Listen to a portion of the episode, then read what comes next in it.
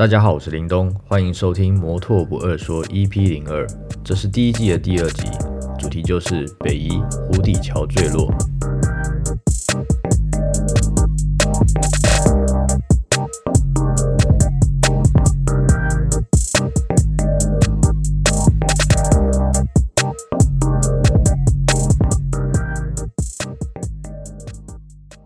首先很开心。就是大家在摩托不会说这个 p a c k a g e 上线之后都有去收听，然后其实我都看得到后台的数据有多少人听过啊，然后有多少人把整个都听完。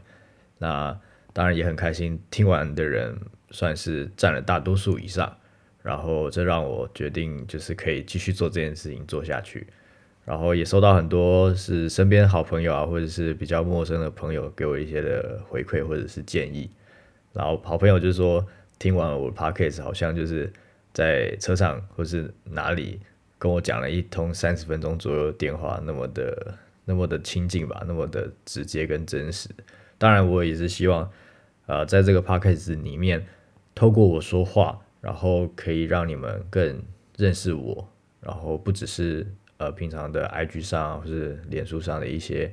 呃文字图片，而是能够透过。听我的这个 podcast，更认识我一点这样子。然后当然也有一些朋友，就是可能是网络上的朋友，有私讯给我，或是回复官方那边啊一些建议啊，或者是一些回馈，就是说可以找朋友或者是一些来宾来一起录这个 podcast 的节目。那当然这都是我未来的计划，因为我也看到很多人说，就是难得有就是关于可能。比较摩托车、比较手工车这一块的 podcast 的内容可以听。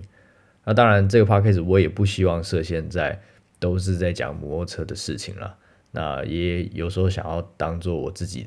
可能抒发一些心情的一个地方吧，或是分享一些有趣的故事啊，或是一些工作啊，任何等等的一些事情。我觉得这个呃，全部才是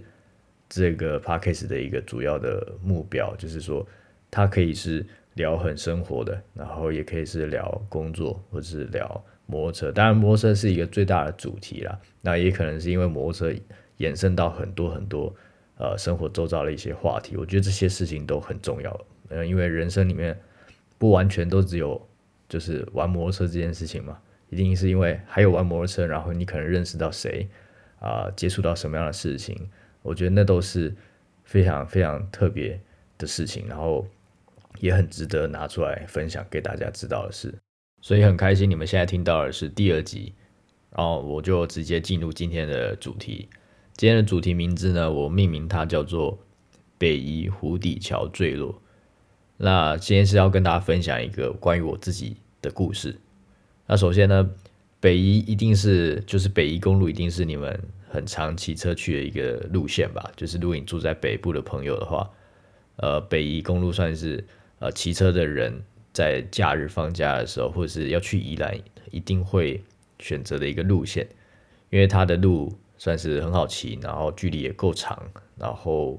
也很多的上下起伏，所以你在过弯的那个过程中，会去享受到，就是每一个出弯，它可能是下坡，可能是上坡，那个起起伏伏的那个压弯的过程吧，所以它那个山路一直有很大的魅力，所以也有非常多的摄影师在那个。弯道的出入口的地方帮大家拍追焦照。那这个事情发生在快三年前，我刚才看照片是二零二零年的四月底发生的事情。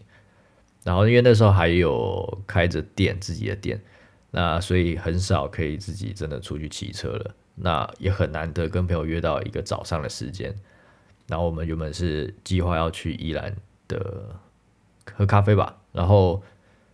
就约在新店集合，然后我们那时候就很开心的骑车上山，然后我还记得那天天气超好，然后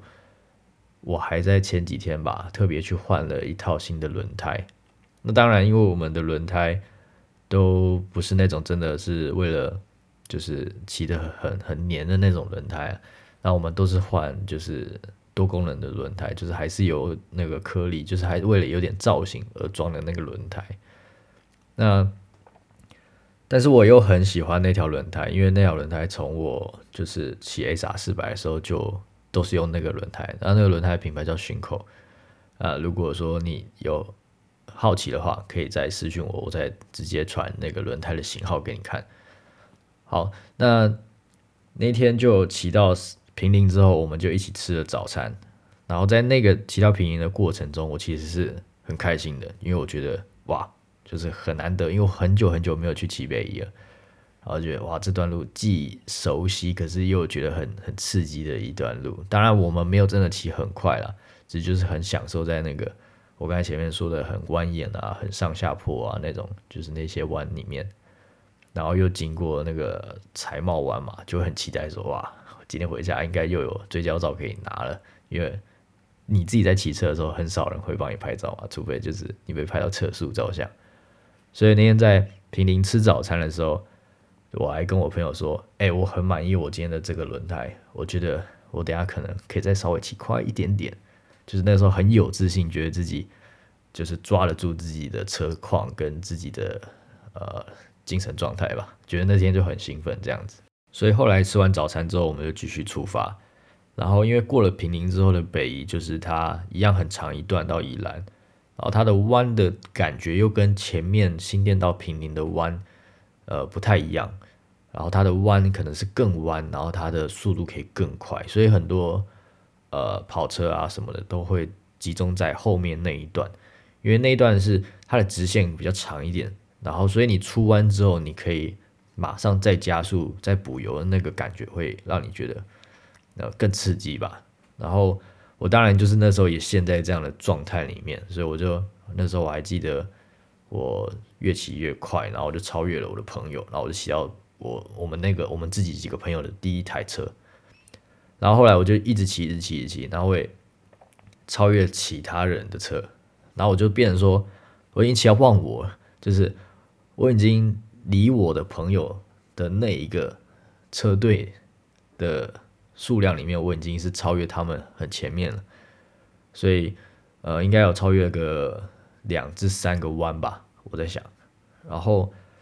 后来就到了一个大直线，也没有到这种大直线，但是我只记得说，我出了某一个弯道，然后看到是很长的一个直线，然后我就很兴奋的，就是把油门灌下去，我还升档，就是可能从三档升升升到四档吧，所以那个速度可能是，呃，我骑凯旋可能是它是一个很短时间、很短的秒数里面，可能从六十直接可以骑到破百，我记得。我是应该是有骑到那个速度，但是我下一秒我看见前面是一个接近九十度的那种直接的超级右弯，我那时候当下就想说完了，我我来不及，我绝对来不及。当然我能做的，我当下能反应我做的我都做了，就是我赶快刹车，然后我赶快降档，用挡刹，然后前跟后的刹车我都尽我所能的都都去刹了，当然。呃，凯旋它不是一个本来刹车性能很好的车嘛，然后我又骑的那么快，然后，但是我我那个当下只有一个念头，那几秒钟我只有一个念头，如果今天要摔车，那我看能不能够把车子的损害降到最低。我我我居然在那个几秒钟我有这样的想法，然后我就直直的把。车子撞在了那个对向的护栏上面，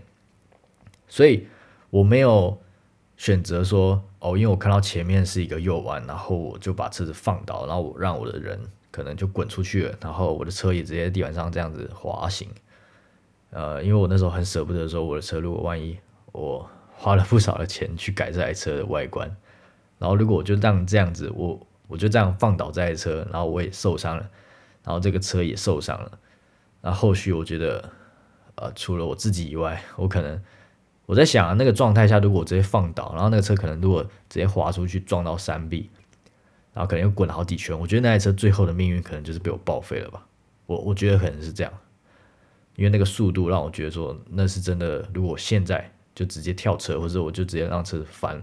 翻在地上，我觉得很有可能就会发生这样的事情。所以我那时候的第一个念头居然就是我直接直直的骑到。就是我边刹车边骑，然后后轮都锁死这样，然后我还是很把车子平衡住，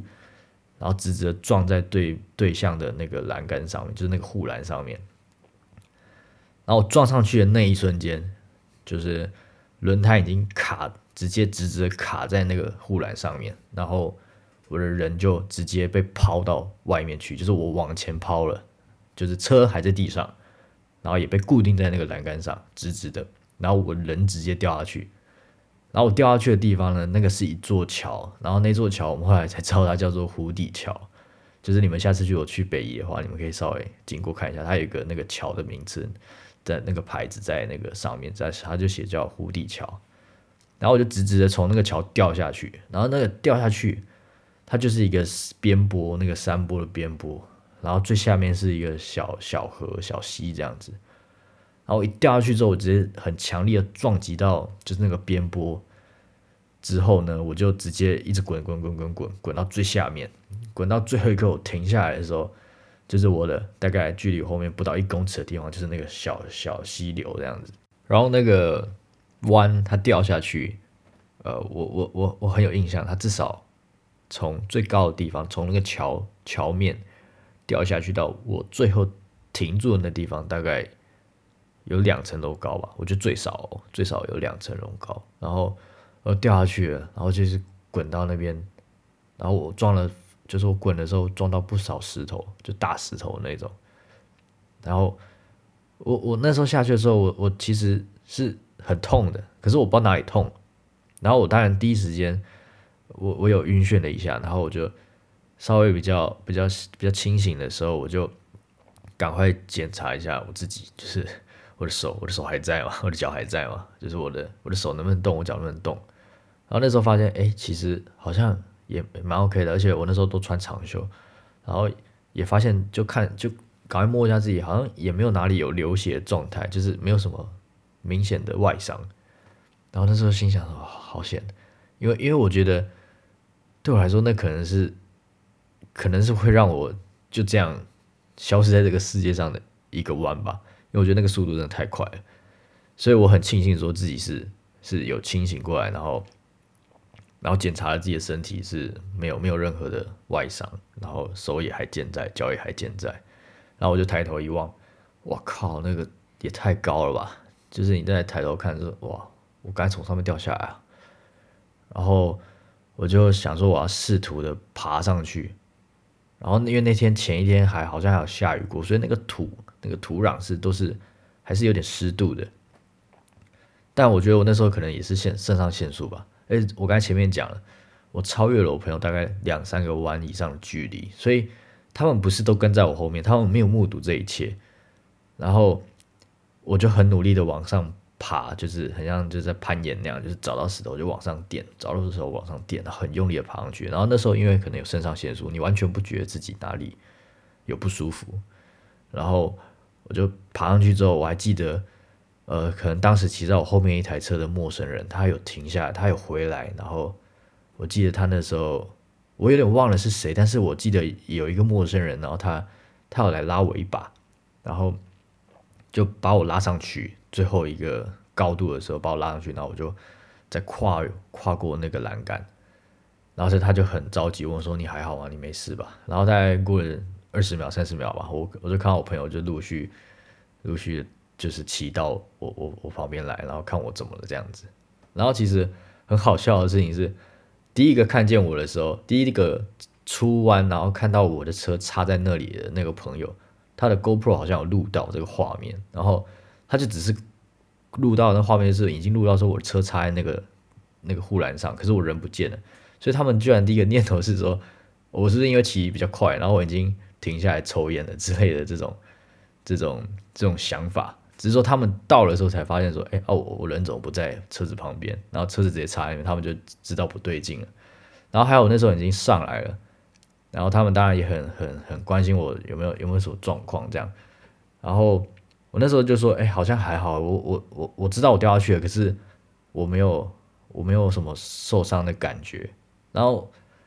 我我我那时候讲这些话是真的，因为我我没有摸到我任何地方有流血，然后我也不觉得我手跟脚或是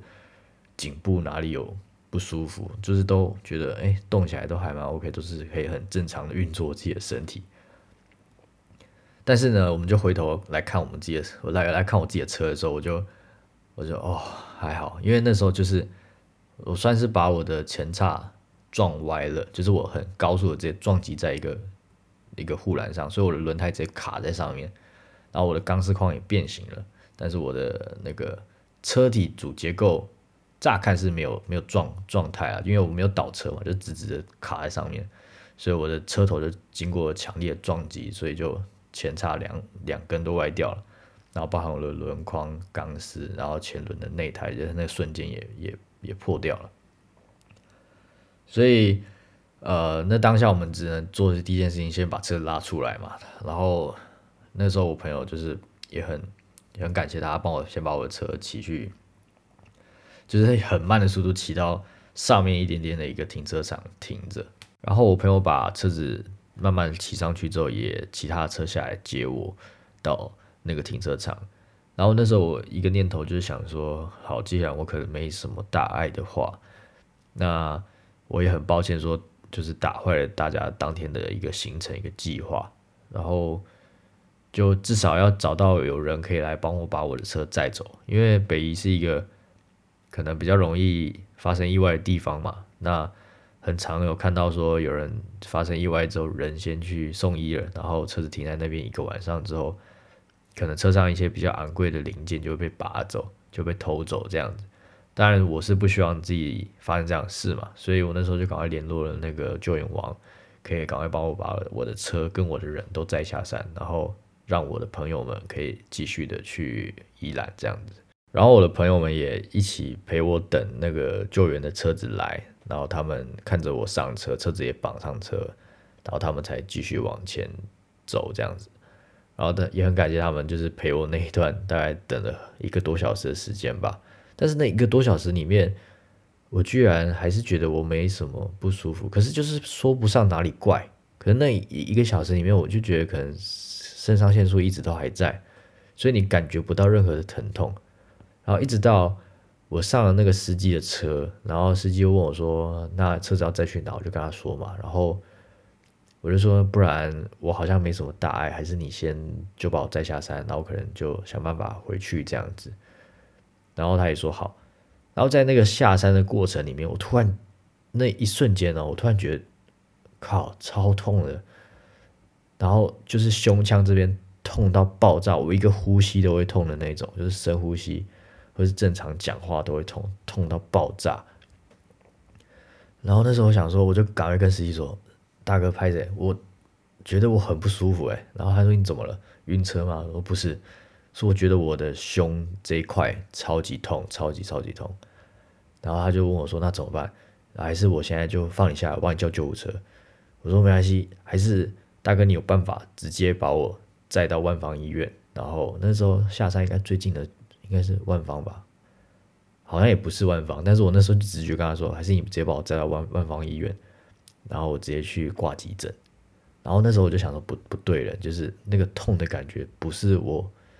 不是我的外伤的会有的痛，因为没有完全没有外伤嘛，就是它一定是里面的器官，可是哪里很很不舒服这样子。然后他就把我载下山，然后也顺利到了万方医院。反正那那段路我是觉得那应该是我目前来说这辈子。最不舒服的一段路，真的真的很痛。然后因为可能是肾上腺素慢慢的退，所以你慢慢感觉到痛觉，然后那个痛是越来越剧烈。然后最后我下车，我都是有点觉得我没办法好好的走进那个急诊室，你知道吗？然后我后来到了医院之后，我还是想办法进去了。然后我就赶快去急诊室，然后我就跟他说我刚才摔车，我掉下山，然后我很不舒服，我很痛。然后 那个时候，当然你也你也知道，在急诊室里面，就是那种护士小姐或者医生，靠你这种还能讲话、还能走路的人，都觉得还好啦。这个都还不是什么很很有大碍的事。然后大概也就让我放在放我在那边等等了大概三十分钟吧。然后后来真的顺利安排到我的时候呢，我已经痛到不行，我就说已经在冒冷汗，讲不出话来了。然后那时候我当然就。赶快传讯息给那时候的女朋友，然后跟她讲这件事情，然后她也就是慌慌张张的冲过来这样子。然后我还记得那时候，她护士要把我就是要让我躺躺平在那个就是医院的那个可以推的床上嘛。然后我还记得我那时候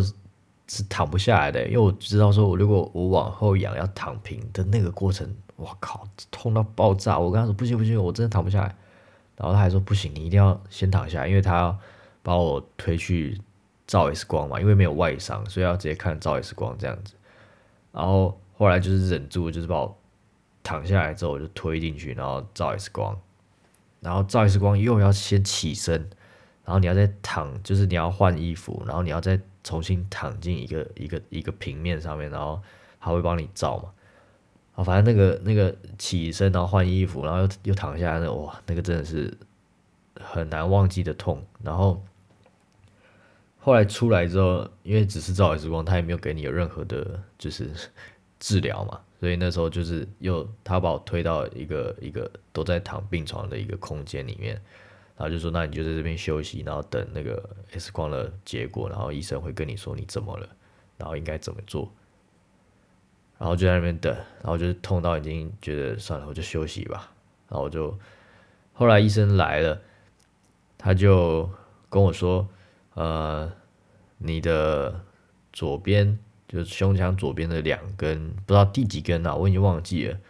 第几根，就是有两根肋骨已经一根已经是算是断了，然后一根算是已经就是裂一半了这样子，就那个骨已经骨头已经裂一半了。然后他就说，所以。你现在每一次的深呼吸，或是或是如果你要打喷嚏、打哈欠都不行，因为你只要这样，可能一次深呼吸、大口呼吸这种动作的时候，你的肺部会收缩嘛，或是就是胀起来收缩的那个过程中，会会碰到你已经断掉的肋骨的边边，所以会压迫到，所以你会很很痛，就是因为这样。然后那时候想说，我靠，我我我那我这样完了，就是。那时候只觉得说，那我要多久才会好？那我就问他说，那那我接下来怎么办？我如果是这样子的状况，你们通常是要怎么治疗？是要开刀吗？因为我对这部分完全不懂。然后医生就说，这通常也没有办法怎么样，因为也没有真的到超级严重的那种程度。如果超级严重，你可能最严重就是他你的肋骨断掉之后变形，直接插上你的肺部。插破你的肺或者是你的心脏，那可能就一命呜呼了。然后就这这是最严重的了。那当然你现在能够这样过来医院，然后还给我们检查，算是可能那个骨头只是呃断的很轻微，然后你的第二根也是裂的裂一半这样。所以他就说，像我这种这种状态，你就是回家吃止痛药，然后好好的休养一阵子。然后我说那一阵子是多久？然后我可以多久后可以正常的工作？然后他就说，这个他也不能保证，就是每一个人的骨头长回来的速度都不一样嘛。那就是好好的休息一阵子。那可能呃短的话可能是半年，长的话可能是一年。然后那时候听到，我靠，我我我我我我应该暂时就是没有办法骑车。那时候对自己很绝望，有很多的因素，然后也很后悔当时自己真的骑太快。那。但，这都是事后论，只是那个当下只是觉得说啊，完了，我我造成我身边的人朋朋友啊，甚至家人，或者那时候女朋友对我的担心。然后第二个就是，我觉得我会影响到我自己的工作，没有办法好好工作，我必须在家休息，我就只能躺着，我就是只能每天都躺着。然后就是后来就这样休息了一段时间，所以。也没有骑车，然后车子那时候就交给车行去帮我维修，所以那一阵子我自己觉得自己也透过那段时间的休息，思考了蛮多事情，对吧？就是因为你真的没办法做什么太多的事，然后到你可以真正的出门，然后正常的这样就是说话，然后我那时候我大概有那半年我都不敢打哈欠哦，就是你很想打哈欠，然后你就得忍住。然后你想要打喷嚏，你也得忍住，因为你你不能用力，你知道吗？你因为你打喷嚏是那个力道很很大，所以你要忍住，因为你不忍住的话，你可能会，你可能正在复原的骨头又因为那一瞬间的那个力道又又又什么状况，你你不能保证，所以那时候都很小心。然后就这样过了好一段时间吧，然后一直到复原到我觉得有一次我自己尝试又开车，而且哎好像。慢慢开，小心开，好像还 OK，不会到很不舒服。所以后来有一阵子就是开车上下班，然后上班就是也不要做太多的动作，就就是可能用电脑这样子，然后就这样时间慢慢过，然后那时候。也没有继续在厨房工作，因为那样的身体状态绝对是没有办法在厨房工作的。好，那最后就跟大家总结一下今天跟你们分享的这整个事情、整个故事的一个心得吧。呃，严肃上来说，这件事情是可大可小的。大的话就是我已经去了，小的话很幸运的就是我还坐在这里录 podcast 跟你们分享这个湖底桥坠落事件。那当然这件事情。呃，我很庆幸我还我还活着，然后我变得让我更珍惜自己的所有事情吧，自己的生命啊，自己的身体。所以我现在骑车真的已经是兴趣。然后所谓的兴趣是我我在上班的期间，只要上班的工作日，我是不会骑车代步的，我都是开车上下班，因为我不想要再有可能。任何的意外发生是直接可能会影响到我的工作，那当然开车是多了一点点的保护嘛。那骑车现在就是已经是，呃，我朋友约或者是我自己想要出去兜风，就是真的是休假日的时候，我才会把车子骑出来，然后去好好的享受，然后千万不要再骑那么快了，因为有时候车子，呃，会给你有时候一些速度上的欲望吧，然后你会很想要去去满足。但也要看自己有没有那个能耐，有没有那个能耐去控制这个事情。如果有，当然那就是你的本事啊；如果没有，千万不要像我一样，就是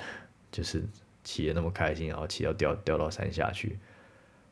好，那最后很开心能够跟你们分享这件事情啊，同时也是分享给你们。呃，我觉得那件事情之后，让我知道说我更。更知道说，我真的很喜欢骑车，跟很喜欢我自己的车。我对我的车有很，因为这件事情之后有很大的革命情感。我想，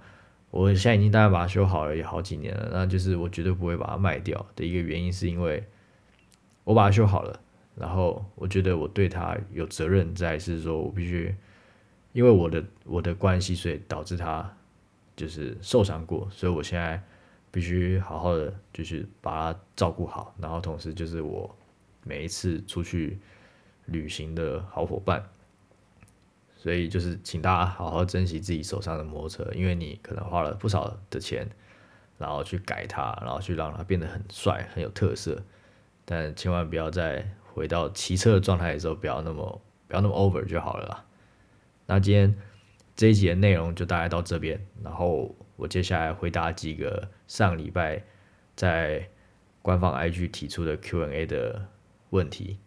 好，那我今天就来回答上一周的 Q&A。啊，第一个呢，看起来不是问题，他就说：“谢谢林东分享经验，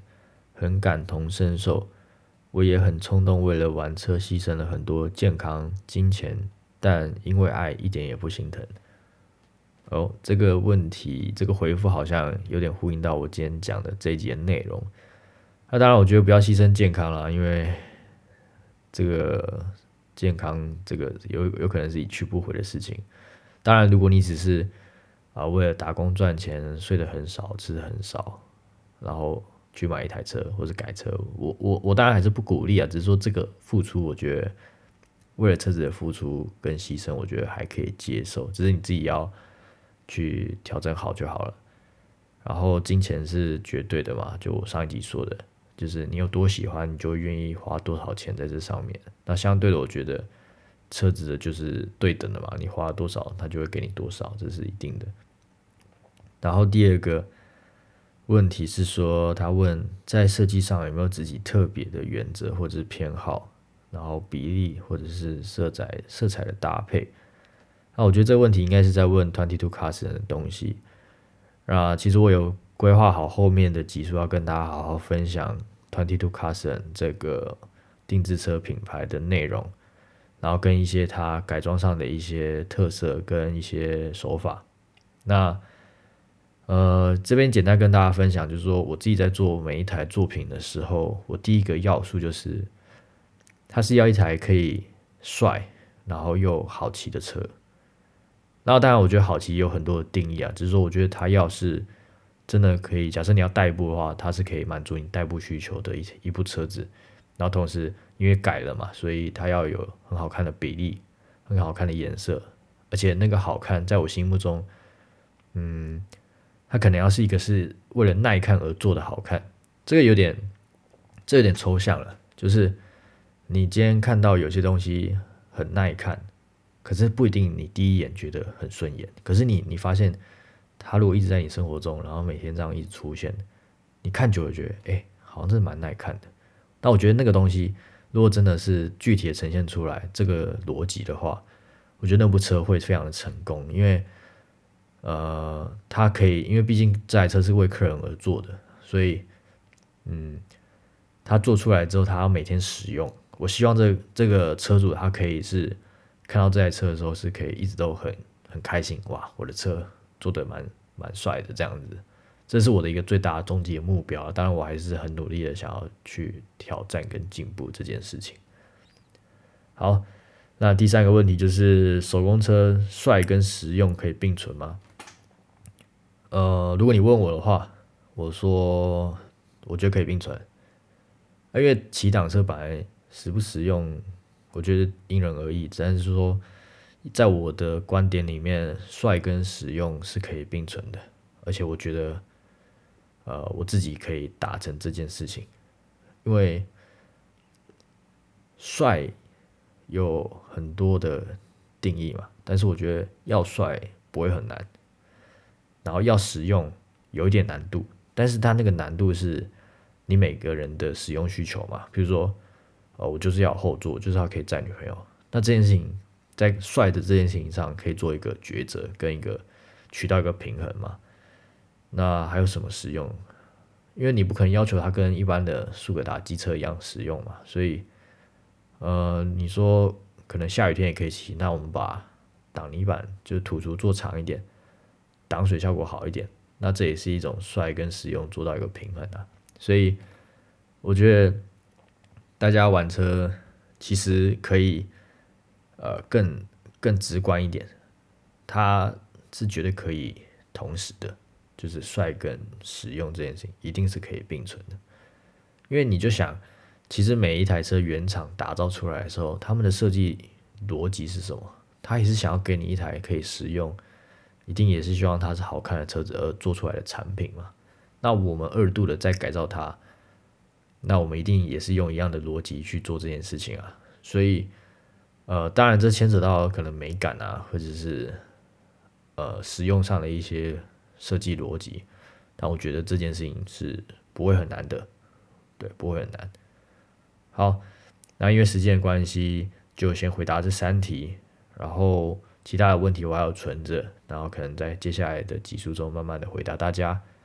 那很开心你们听到最后，啊，接下来呢 p e r s i s 也会有陆续一些公开的活动啊，比如说夜间走行啊，或者是接下来的一些公开行程。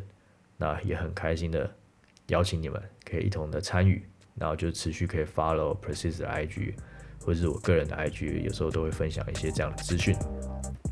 最后就谢谢你们把这一集听完，然后我们就下一周再见啦！我是林东，下次见，拜拜。